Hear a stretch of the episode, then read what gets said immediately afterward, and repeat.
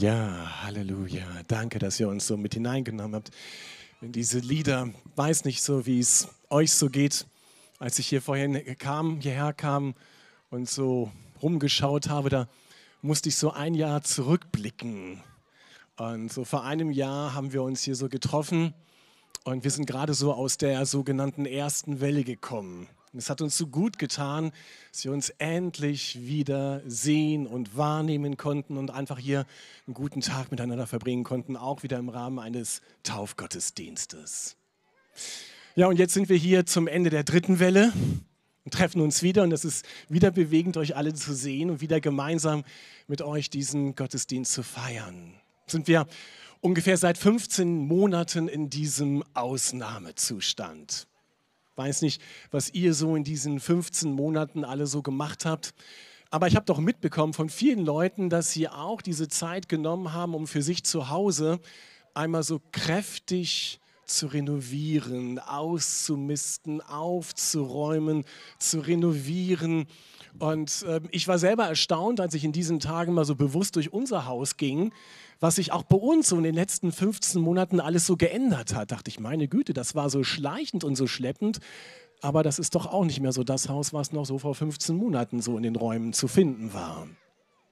Und ich weiß von nicht wenigen, vielleicht gehörst du auch dazu, die haben in diesen Monaten mal so kräftig ihren Kleiderschrank entrümpelt. Kleiderschränke sind ja immer so eine sehr sensible Sache, weil es sich ja nicht nur um Kleidungsstücke handelt sondern es ist ja ganz oft so, dass wir mit bestimmten Kleidungsstücken gleich wichtige Teile unseres Lebens verknüpfen. Was weiß ich, das ist, da hängt noch das Hemd, was du zur, zu deiner Trauung anhattest oder bei einer besonderen Feierlichkeit und mit dem Kleid verbindest du einen besonderen Abend und so weiter. Das schmeißt man nicht so einfach weg.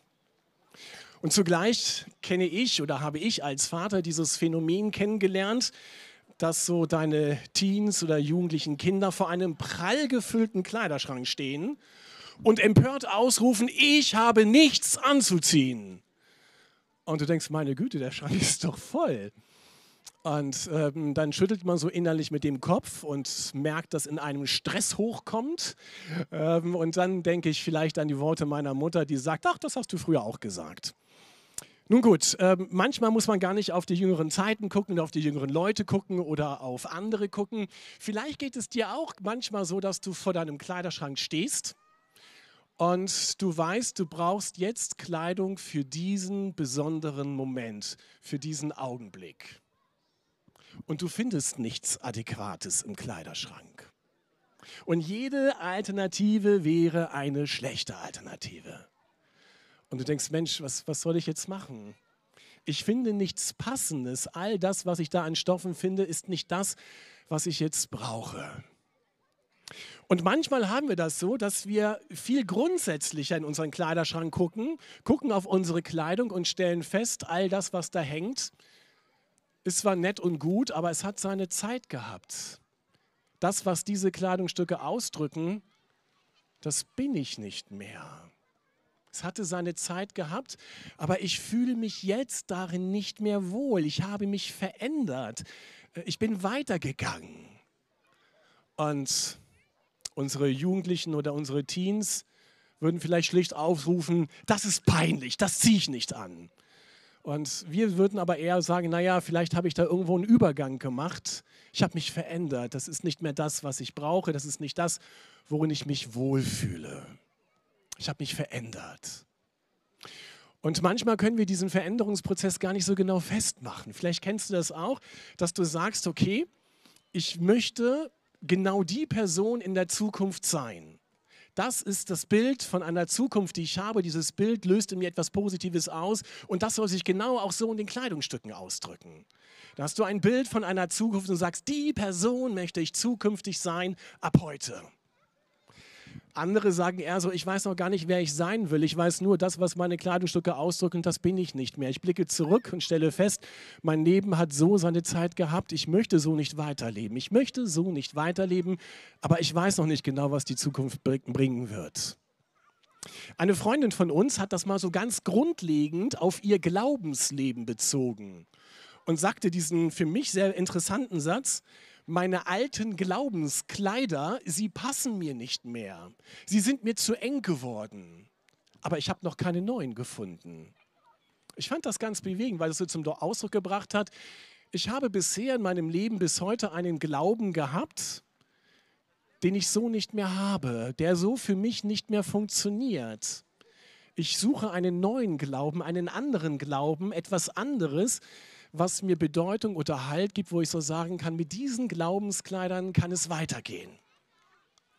Nun eben gerade haben sich hier sieben Täuflinge vorgestellt und alle sieben waren in dieser wunderbaren Farbe, hätte ich beinahe gesagt, weiß gekleidet. Waren alle ganz weiß, ist wahrscheinlich jedem von uns aufgefallen. Das ist also auch eine Art Glaubenskleidung, wo sie sagen, dieses Weiß drückt jetzt aus, wo ich gerade stehe. Dieses Weiß steht dafür, dass ich jetzt neu durchstarten möchte, möchte in meinem Leben. Es soll etwas Neues geschehen. Und sie drücken also in dieser Kleidung aus, dass sie gerade dabei sind, für sich einen Übergang zu machen. Und wir haben hingehört und haben festgestellt, dass eigentlich jede von den sieben, wenn ich das richtig mitbekommen habe, von Gott gesprochen hat. Das Wort Gott oder Jesus in den Mund genommen hat und damit zum Ausdruck gebracht hat, ich habe einen Wunsch, dass ich mein zukünftiges Leben ganz bewusst mit Gott verbringen möchte. Und ich bringe diesen Gott untrennbar mit Jesus in Verbindung. Ich weiß nicht, wie das für dich so gewirkt hat, aber vielleicht hat dich das in deinem Nerv getroffen, vielleicht hat es deine Aufmerksamkeit erregt, weil du für dich an einem ähnlichen Punkt bist, wo du sagst, meine alten Glaubenskleider, was auch immer mein bisheriger Glaube ausgemacht hat, passen mir eigentlich auch nicht mehr. Es ist interessant, wenn man sich unsere ganze Gesellschaft anschaut, dann stellt man fest, dass immer mehr Menschen eine Sehnsucht haben nach einer spirituellen Erfahrung. Dass sie merken, das Leben, was sie bislang geführt haben, ist vielleicht ganz gut und nett, aber sie haben die Sehnsucht, einen Zugang zu bekommen nach einer unsichtbaren Welt, nach einer verborgenen Welt. Sie suchen das Mysterium, das Geheimnis, das Verborgene, das man so eben nicht mit einem Blick erfassen oder ergreifen kann. Da gibt es Menschen, die haben so eine Sehnsucht nach einer Verzauberung ihres Lebens. Oder sie haben die Sehnsucht nach einer tiefen inneren Erneuerung. Es soll etwas neu werden. Oder sie würden gerne Teil von, einem, von etwas Größerem werden und machen sich auf zu irgendwelchen bewusstseinsverändernden Welten, wie auch immer sie heißen.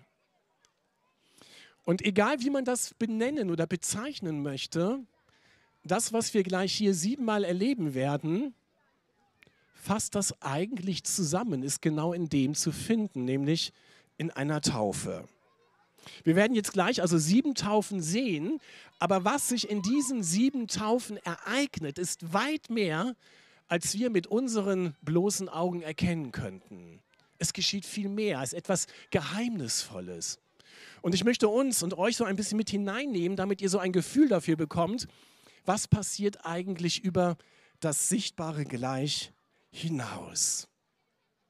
Es ist so, dass wir zutiefst glauben, dass diese sieben Täuflinge in besonderer Weise eine Begegnung haben mit dem ewigen Geist Gottes, mit dem Schöpfergeist, der immer wieder neues Leben hervorbringt und dessen Sehnsucht ganz groß ist, dass dieses neue Leben auch in deinem und in meinem Leben zum Ausdruck kommt. Dieser Schöpfergeist, er hat auch an Jesus und durch Jesus gewirkt. Jesus war untrennbar zur Zeit seines Lebens auf dieser Erde mit diesem Schöpfergeist in Verbindung. Und der Schöpfergeist ist auch hier gegenwärtig auf diesem wunderbaren Platz hier am Heidbergsee. Er ist schon längst an euch, an Wirken, ihr lieben Täuflinge. Ihr habt ihn schon in euren Vorbereitungen auf diesen Tag erlebt. Und meine Kollegin Britta Kosmiesdorf, die wir gerade schon kennengelernt haben, die wird gleich taufen. Und wir alle, wir vier Pastoren aus dem Team der Braunschweiger Friedenskirche, haben hier immer wieder getauft. Und ich kann nur von mir sagen, dass es mich jedes Mal neu ergreift, zu erleben, was da eigentlich passiert. Achtet mal genau darauf. Wenn gleich die einzelnen Leute ins Wasser gehen, dann gehen sie eben nicht nur ins Wasser. Wir sehen, dass sie ins Wasser gehen, aber es passiert viel mehr. Wenn diese sieben nämlich nacheinander ins Wasser gehen, dann drücken sie auch innerlich aus, ich trenne mich jetzt von einem alten Leben, was ich so nicht weiterführen möchte. Ich löse mich von diesem alten Leben, weil ich ein neues Glaubenskleid gefunden habe. Ich gehe jetzt bewusst auf Gott zu. Ich gehe bewusst auf diesen Jesus zu. Und das geschieht und der Geist Gottes zieht sie ins Wasser. Und das ist bewegend, wenn man da als Täufer im Wasser steht, dann erlebt man das nicht selten, dass die Menschen, wenn sie auf dich zukommen, schon den Tränen ganz nahe sind, weil sie merken, sie gehen nicht alleine ins Wasser, sondern Gott geht mit ihnen und er berührt ihr Herz.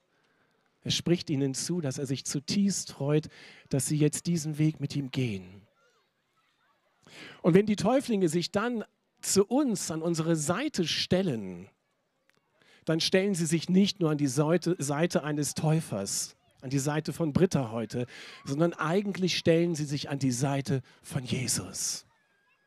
Sie stellen sich an diese Seite von Jesus und drücken darin zutiefst aus, Jesus, ich möchte mich jetzt mit dir unendlich eins machen. Wenn ich gleich untergetaucht werde, dann möchte ich mich eins machen mit deinem Sterben und mit deinem Tod dann will ich glauben, Jesus, dass du wirklich auch für mich am Kreuz gestorben bist. Darum haben wir hier dieses Kreuz stehen. Dann will ich daran glauben, dass diese Liebe, die dort am Kreuz zur Vollendung gekommen ist, auch mir persönlich gilt. Ich möchte dich ergreifen im tiefsten. Und das sieht dann äußerlich so banal aus, dass eine Person für einen kurzen Moment unter Wasser ist aber es ist tatsächlich ein Hineingenommen werden, ein Verschmelzen, ein Einswerden mit dem Sterben und mit dem Tod Jesu. Das drückt es aus. Das ist die Erfahrungsdimension. Und dann ist die Person für einen kurzen Moment für uns alle nicht sichtbar. Für einen kurzen Moment. So wie Jesus für einen Moment nicht sichtbar war, weil er im Grab war. Und dann erinnern wir uns, dass die Evangelien sagen, dass Jesus auferstanden ist am dritten Tag von den Toten. Dass er der Erstling ist der neuen Schöpfung, dass mit ihm eine neue Welt begonnen hat, dass wir alle in der Lage sind, nochmal ganz neu mit unserem Leben zu beginnen, dass wir ihm folgen können in diese neue Schöpfung, in diese neue Welt, die man so auf den ersten Augenblick vielleicht gar nicht sehen kann. Und dann werden wir es erleben, da bin ich mir sehr sicher, dass Britta, liebe Täuflinge, euch nicht drei Tage unter Wasser halten wird. Ihr werdet früher hochkommen. Wir werden euch wiedersehen. Und wenn ihr hochkommt, aus dem Wasser kommt, dann ist das dieser äußere Ausdruck, dass ihr Anteil habt an diesem Auferstehungsleben, dass ihr dazugehört, dass der Geist Gottes in euch Wohnung genommen hat, dass ihr mit diesem Christus eins seid. Das Wasser perlt an euch ab. Aber der Geist Gottes, der versenkt sich in euch hinein in dem Moment, wo ihr Jesus euch anvertraut habt. Ihr lasst euch ja taufen auf das Bekenntnis eures Glaubens, was wir gerade gehört haben. Ihr bekennt euch zu Jesus vor der sichtbaren, vor der unsichtbaren Welt. Und Jesus hat es einmal so ausgedrückt. Wir können das nachlesen im Johannesevangelium, in Kapitel 14, Vers 23, wo er sagt, wer mich liebt, und mein Wort bewahrt, der wird von meinem Vater geliebt werden. Und wir werden kommen und Wohnung in ihm nehmen. Und das ist so ein tiefes Geheimnis, dass dieser Jesus, dieser Geist des Vaters, der auch der Geist Jesu ist, sich in euch hinein versenkt. Ihr versenkt euch in das Meer seiner Liebe, im wahrsten Sinne des Wortes, wenn ihr getauft werdet und der Geist Gottes versenkt sich in euch. Und ihr habt davon schon eine Erfahrung gehabt. Und dann spricht euch im Taufvollzug der Geist Gottes noch einmal zu, was ihr im Evangelium schon zugesprochen bekommen habt von Jesus. Dass er euch unendlich liebt, jeden einzelnen von euch. Dass ihr zu ihm gehört, dass ihr mit ihm in einem Bund steht. dass euch nichts mehr, absolut nichts, nichts, nichts von der Liebe Gottes trennen kann, weil ihr zu Jesus gehört. Für alle Zeit, weit über den Tod hinaus. Das ist so bewegend. Und das wird zum Ausdruck gebracht, wenn ihr aus dem Wasser wieder hochkommt, dass euch dieses neue Leben gehört. Und wir merken schon, wenn wir das so auf uns wahrnehmen, dass hier viel mehr geschieht, als einmal eben untertauchen und wieder hochkommen. Viele werden das merken, dass wenn ihr wieder hochkommt aus dem Wasser, hier ein Jubel ausbricht, eine Freude ausbricht, weil wir alle spüren, dass etwas Neues in eurem Leben begonnen hat. Etwas Großartiges. Ihr gehört zu Jesus. Und wenn ihr hineinkommt in dieses Wasser und euch taufen lasst, dann macht ihr auch deutlich, dieses alte Leben mit den alten Glaubensmustern, mit den alten Glaubenskleidern Kleidern passt nicht mehr zu euch. Kein Leben von Schuld und Anklage, sondern ein begnadetes Leben, ein Leben voller Hoffnung, voller Barmherzigkeit, ein Leben, das nicht muffelt wie in einem alten Kleiderschrank, sondern wo, die, wo der Duft Gottes hineinkommt, die Weite hineinkommt, die Freiheit hineinkommt, die Liebe hineinkommt, dass man einfach nur jubeln kann. Das sind die neuen Kleider. Ich weiß nicht, wie es euch so geht, wenn ihr das gleich so wahrnehmt im Taufgottesdienst oder bei der Taufe gleich hier. Hier steht so ein, ein Kleiderständer und hier hängen einige Taufkleider. Ihr sieben, ihr braucht sie nicht mehr, ihr habt eure schon an.